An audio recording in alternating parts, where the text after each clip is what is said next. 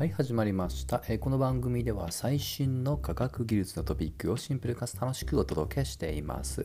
えー、今日のテーマは量子力学×化学イクオール量子科学と題してお届けをしたいと思います、えー、量子力学というのはミクロの世界で通用する物理法則の一つ。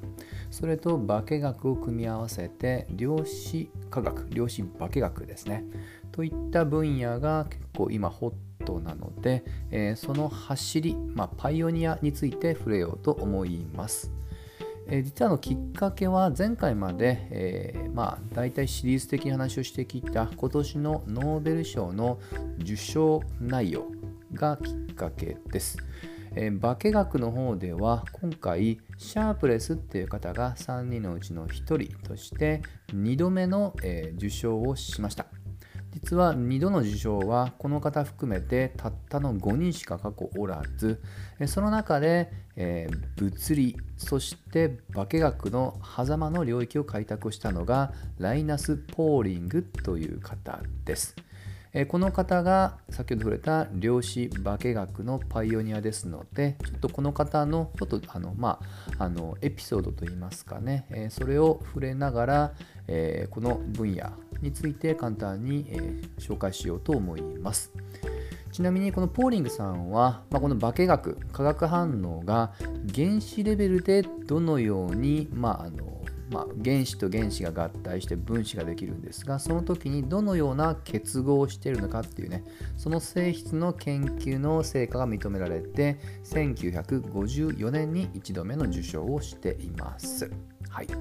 で彼が、まあ、あの画期的だったのが、まあ、通常化学というのは、まあ、実験結果をもとにして法則化していくっていうのが、まあ、普通なんですがここに、えー、物理の、えー、量子力学というねあの法則を導入して研究したっていうところがユニークです。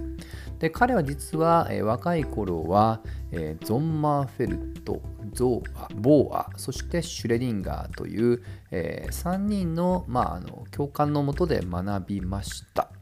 えー、物理にねあの興味ある方は有名人ぞろいですが、えー、いわゆる量子力学というね分野のまさに開拓者ですね。はい。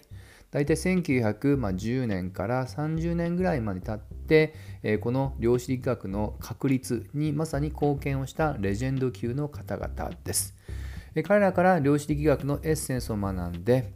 ポーリングさんは、えー、それをもう少し、まあ、あの化学といいますかね実際原子そしてそれを組み合わせた分子の中でこの量子力学っていう原則に従ってどのような、まあ、作用が施されているのかっていう比較的応用の研究に関心を持ちました。はい、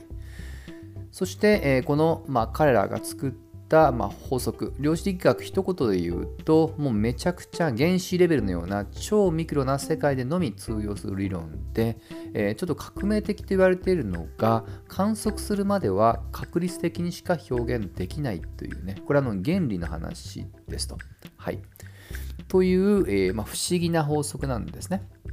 ですので、それまでは、例えば原子っていうのはね、真ん中に原子核があって、その周りを電子の粒が回るっていうような模型が、えー、まあ、20世紀の初頭には提唱されたんですけど、実は量子力学曰くそうじゃないと。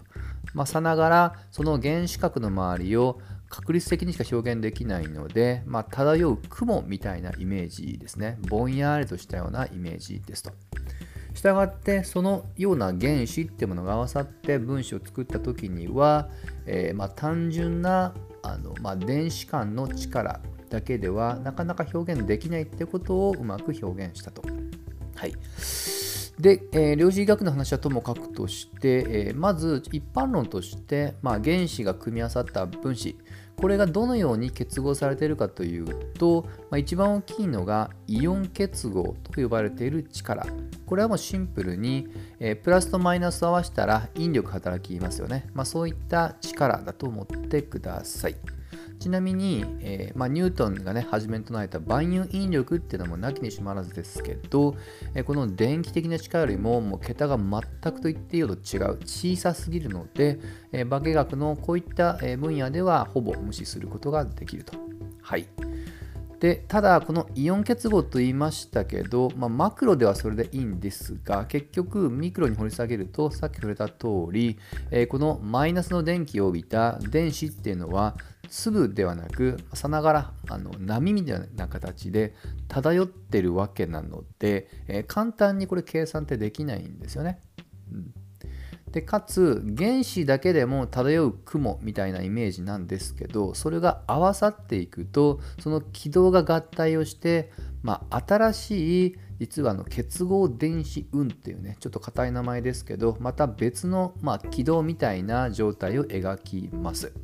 そしてその軌道が、えー、それぞれの原子核、まあ、例えば水素原子2つで水素分子が1つできますがそれ一つ一つの2つの原子核と共有されている状態になっておきそこで初めて共有結合というまた新しい力が作用していくってことが分かってきました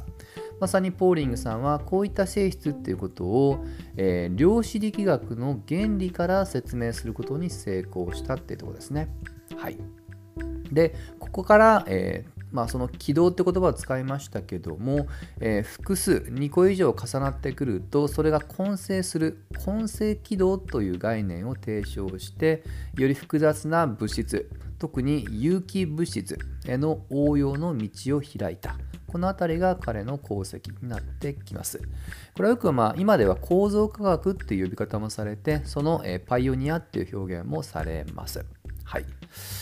まあ、ちょっと細かいところ書くとあのとも書くとしてもこの方のやはり偉業っていうのは、えー、従来化学っていうのは、まあ、それこそ実験室での実験結果から、えー、まあ機能的につまりいくつかの事実をもとにしてそれを束ねておそらく共通項としてこうであろうというね実験結果型っていうのが普通のやり方だったんですけどそこにまずは理論として物理学と同じように、えー、原理っていうのをまず押し出してそれに基づいた仮説そして実験として検証っていうね、まあ、これは通常の物理のアプローチなんですけどその物理的なアプローチを化学に持ち込んだっていうところですよね。はい、この辺りが、まあ、ある意味、えー、まあ、あのポーリングの、まあ、ユニークなといいますか偉大な業績ですと。はい、ちなみにですけども、えー、彼は実は今の話の研究っていうのは結構初期20代の頃の研究でそれ以降は、えー、ややですね関心が広がっていきますその直後ではもう少しマクロな、まあ、今でいう生命科学の研究に向かっておりなんと、え、DNA の、まあ、螺旋構造ね今でこそ知られてますけどなんとポーリングさんが早々に提唱しましたただし、あまりこれが知られてないのは、彼の仮説は30螺旋というね、えー、まあ、結果としては誤っていたので埋もれてしまって、20螺旋の発見者ほど知られていませんが、実は彼の研究ってものも少なくとも後年には、えー、貢献はしていますと。はい。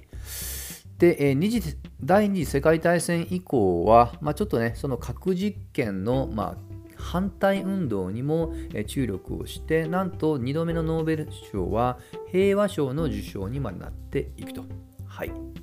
実はあのちょっと細かいんですけど変わったところだと最近話題の電気自動車。実は彼は環境問題にも関心を持っていて実は史上初の電気自動車の開発にも彼能動的に関わっています。はい。これは結構あの初代のその、え、電気自動車のモデルが彼らのウィキだからも、えー、ることができますので関心持った方は覗いてみてください。まあ、といったように、まあ、一つ一つの、ま、研究の質も高いんですけどもやはり一番興味深いのがこういった異分野をね越境したパイオニアとしてのね、まあ、生き様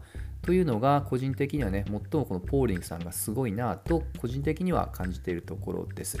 で彼が開拓した領域は今では量子科学っていう呼び方がもうできておりかつその複雑な、まあ、の軌道ですよね電子の軌道については、えー、まあ大半がねもう近似値しかねもう導けないほど複雑なんですけど今、えー、この量子コンピューター含めてコンピューターの目覚ましい進歩によってこの分子の中の軌道ってものを計算していく新しい考え方つまり研究ってものがまさに今ホット領域なのでこの量子科学はこれからますます面白くなっていく可能性が高く。